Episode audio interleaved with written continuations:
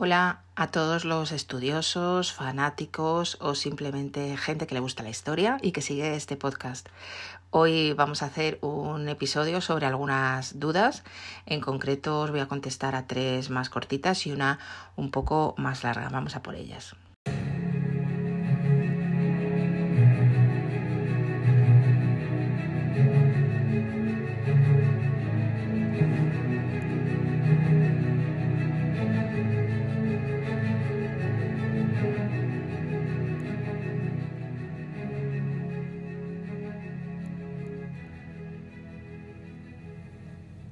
La primera de las dudas tiene que ver con el Alcázar de Segovia. Hace unos días estuve eh, visitando la ciudad, que recomiendo a todo el mundo, porque para mí es la más bonita de Castilla y León después de Salamanca y una de las más bonitas de España.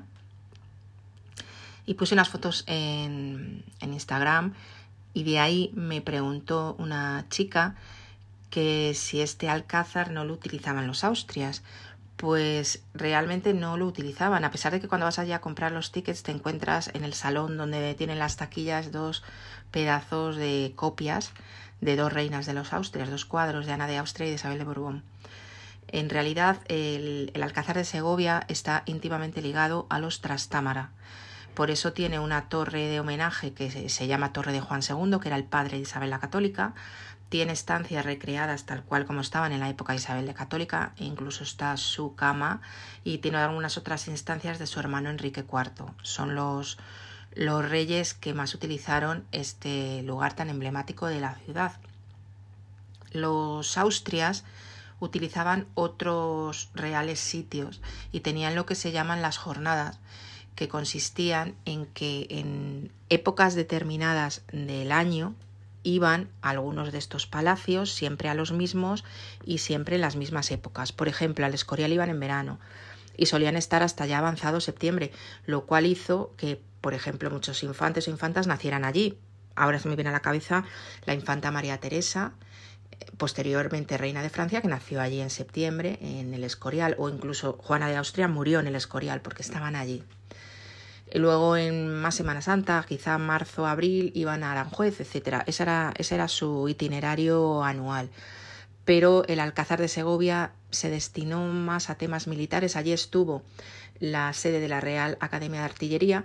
Creo que ahora de forma física ya no están allí, pero ha estado durante mucho tiempo. Y lo que sí que mantienen es el Museo de Artillería, que se puede visitar con la visita del Alcázar.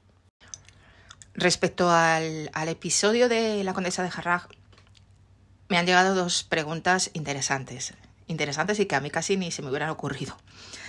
Una de ellas era, en el episodio cuento cómo eh, los condes de Poting eh, salen de Madrid y entran los condes de Jarrag como embajadores imperiales. Bien, además cuento pues que llegaron a convivir un tiempo y que los condes de Poting, que eran los salientes, les buscaron casa a los entrantes que tenían una casa en alquiler en la Plaza de la Cebada de Madrid. Y entonces me preguntaba, Manuela, me, me preguntaba que cómo, cómo fue, cómo fue la relación entre esas dos embajadoras que estuvieron un tiempo pequeño conviviendo en Madrid en la embajada. Además, las dos eran de Viena, quizás se conocían de Viena, eso es lo que me preguntaba Manuela. Bueno, por boca de Sofía no sabemos nada, Sofía no dejó nada escrito. Eh, Sofía era la embajadora saliente. Sofía de Dietrichstein, tenéis su episodio como de um, abril de este año, del año pasado, perdón, del año 21. No sabemos nada por su boca. Su marido, Potin, sí dejó el diario, ahí él hablaba de todo el mundo, era muy sarcástico en sus apreciaciones. Y eh, lo que de ahí se desprende es que a él personalmente eh, los condes de Harrach no le caían muy bien. Ni el conde, que era el embajador, del que hace algún tipo de comentarios así un poco bueno, eh, que sugieren que no era una persona, pues eso, que le cayera bien, como también de su esposa. Mm, Potting era una persona que tampoco se dedicaba a insultar a nadie en su diario, y eso que el diario era solo para él. Pero dejaba entrever muchas cosas cuando hablaba de otras personas de la época. Entonces no debían ser ninguno de los dos de su, de su gusto. ¿no? Aparte, el hecho de que, ya he comentado en el episodio de la condesa, de que era amiga de la reina y por tanto, bueno, pues quizá tuvo una relación con Mariana de Austria mucho más intensa de la que pudo tener la propia Sofía de Dietrichstein, puede que eso fuera una de las causas por las que a Putin no, no les cayeran bien. El caso es que eh, Sofía y Potins volvieron a Viena, los Harrach se quedaron aquí, se quedaron muy pocos años, dos, tres años, en el año 76 eh, la condesa y sus hijos volvieron a Viena, el conde se quedó aquí, pero al año volvió también. Se supone que, que allí, cuando volvieron a Viena, las dos vivían en Viena y se movían por los mismos círculos.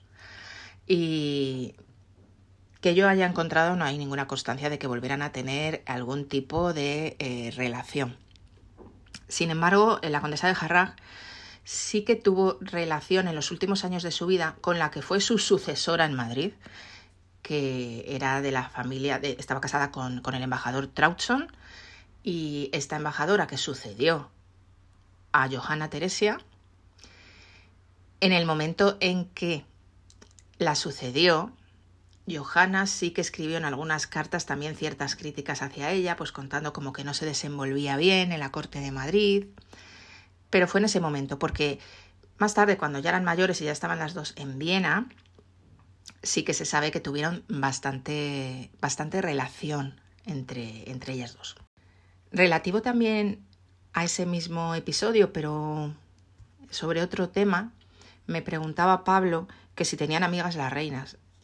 Se refiere a que hablábamos de que Johanna y la reina Mariana de Austria eran muy amigas. No era lo normal. Y eso de tener amigas es un concepto, yo creo que bastante moderno en cuanto a la realeza. Eh, sí que es verdad que tenían muchas damas y con algunas pasaban muchísimo tiempo y estaban continuamente con ellas. Eso daba lugar a que la relación fuera mucho más estrecha. En el caso que hablábamos de Harrag, eh, como os decía en el episodio, se habían conocido siendo las dos de la misma edad, entrando Johanna a ser su, su dama de una reina adolescente y eso ¿Qué, lo que, ¿Qué es lo que hizo? Pues que tuvieran esa, esa relación, vamos a decir, tan íntima entre ellas, que duró hasta la muerte de Mariana de Austria en 1696, pero que tampoco era lo normal. Hay otros casos, si estudias las reinas, encuentras otros casos en que llegaron a tener, mm, yo diría lo que hoy entenderíamos por una amistad con algunas de sus servidoras más cercanas. Por ejemplo, os voy a decir otro ejemplo.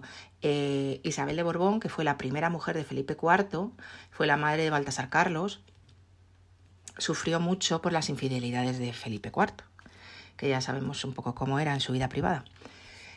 Entonces, en aquel momento, Felipe IV era muy joven, ella también, porque luego este rey un poco que se aplacó.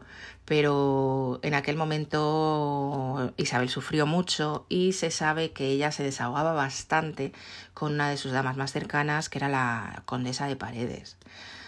¿Hasta qué punto esto era normal? Pues, eh, hombre, eran seres humanos al fin y al cabo, ¿no?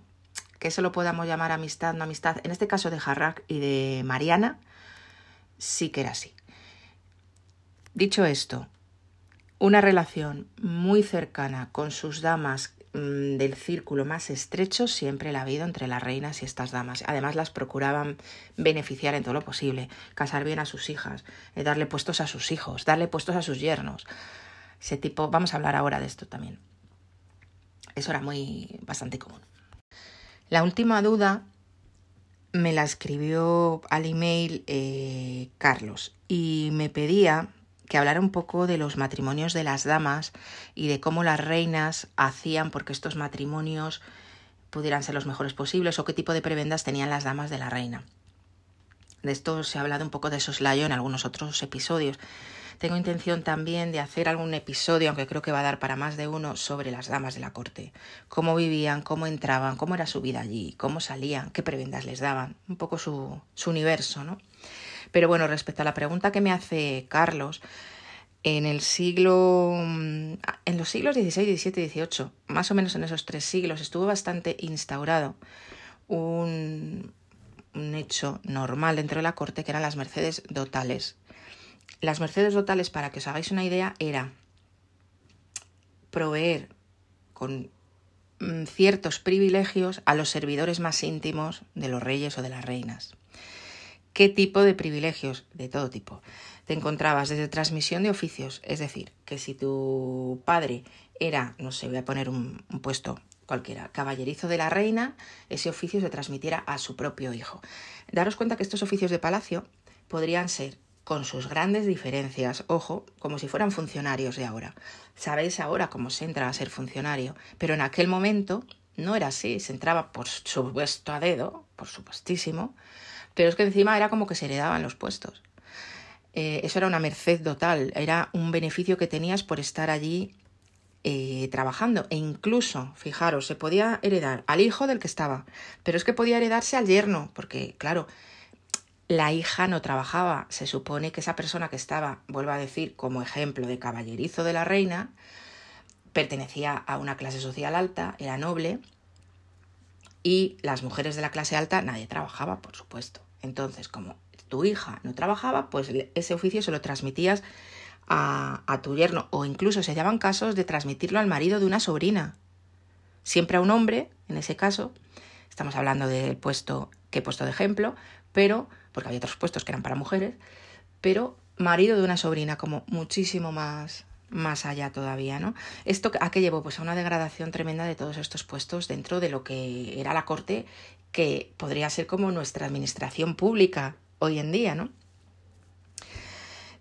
Además de los oficios de palacio, otros de los privilegios que adquirían eran eh, puestos, digamos, institucionales, magistraturas de justicia, contadores, eh, etcétera. Esto a veces lo daban cuando se casaba una de las damas de la reina. Si se casaba con un señor que no tenía, digamos, ningún título ni ningún puesto oficial alto, pues se lo daban.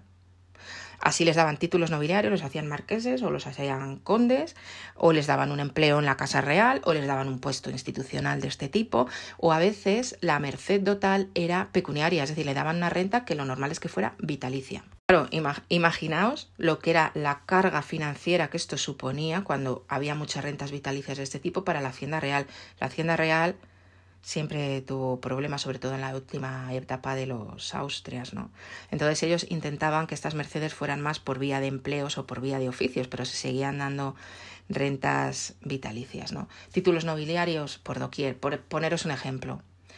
Eh, de un personaje que ya ha salido, el conde de Potin, del que ya hemos hablado muchas veces, cuando se fue de España se llevó entre todo su equipaje una biblioteca entera que había comprado a un marqués que había aquí en la corte.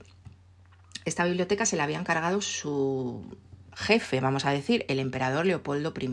Le dijo, cuando te vuelvas para Viena, te traes, mira a ver si hay alguna biblioteca en condiciones. Se vendía en muchas bibliotecas ante la muerte del dueño a ver, a ver qué ves y lo traes. Entonces Potin hizo ahí su trabajo de investigación y se enteró de que había un marqués que se llamaba el Marqués de Cábrega que vendía su biblioteca. Y toda esa biblioteca la compró y se la llevó a Viena. Prefiero no pensar cómo, pero bueno. Bueno, pues ese marqués, el Marqués de Cábrega, obtuvo su título nobiliario al casarse con una dama de la reina. No era Marqués de Cábrega. Por poneros un ejemplo, como él, muchísimos más. Y bueno, pues qué más deciros de estas Mercedes, había cosas muy curiosas muy curiosas. Por ejemplo, fijaos, imaginaros una dama de la reina que se casaba con un señor y este señor pues no tenía cargo ni tenía título y decían, bueno, pues le vamos a otorgar el puesto de, no sé, un puesto en una chancillería. Una chancillería era un poco como los tribunales de justicia de ahora. Le damos un puesto en la chancillería de Valladolid, por ejemplo. Eh, vale, Bien, le damos el puesto, pero es que resulta que en la Chancillería de Valladolid ya están todos los puestos cogidos, lo que eran los jueces que había allí, otro tipo de, trabajos o de funcionarios, entre comillas, ya estaba todo lleno. Bueno, pues él tenía el puesto, pero sin ejercerlo, vamos a decir. Pero curiosamente es que si la señora esta se moría y se quedaba viuda, ese puesto que le habían dado a su marido por casarse con ella pasaba al nuevo marido. ¿Entendéis lo que os estoy diciendo? El puesto no iba con el marido, iba con el que se casara con ella. Entonces, si se quedaba viuda y luego se casaba con otro señor, ese señor pasaba a tener ese puesto en la chancillería que nunca ocupaba porque no había sitio. De eso hubo varios casos, por ejemplo, documentados. O mm, otro caso también muy gracioso eran lo que llamaban los cargos supernumerarios. Supernumerarios es, voy a poner otro ejemplo, Chancillería de Valladolid, supongamos que había allí 10 jueces y ya está, y estaba todo ocupado. Bueno, pues daban un puesto de un juez más. Ay, pero si solo hay 10, bueno, pues este es supernumerario. O sea, un número más de los que se necesitan y de los que hay. También ocurría. Y ese puesto supernumerario también podía pasar al siguiente marido si se quedaba viuda.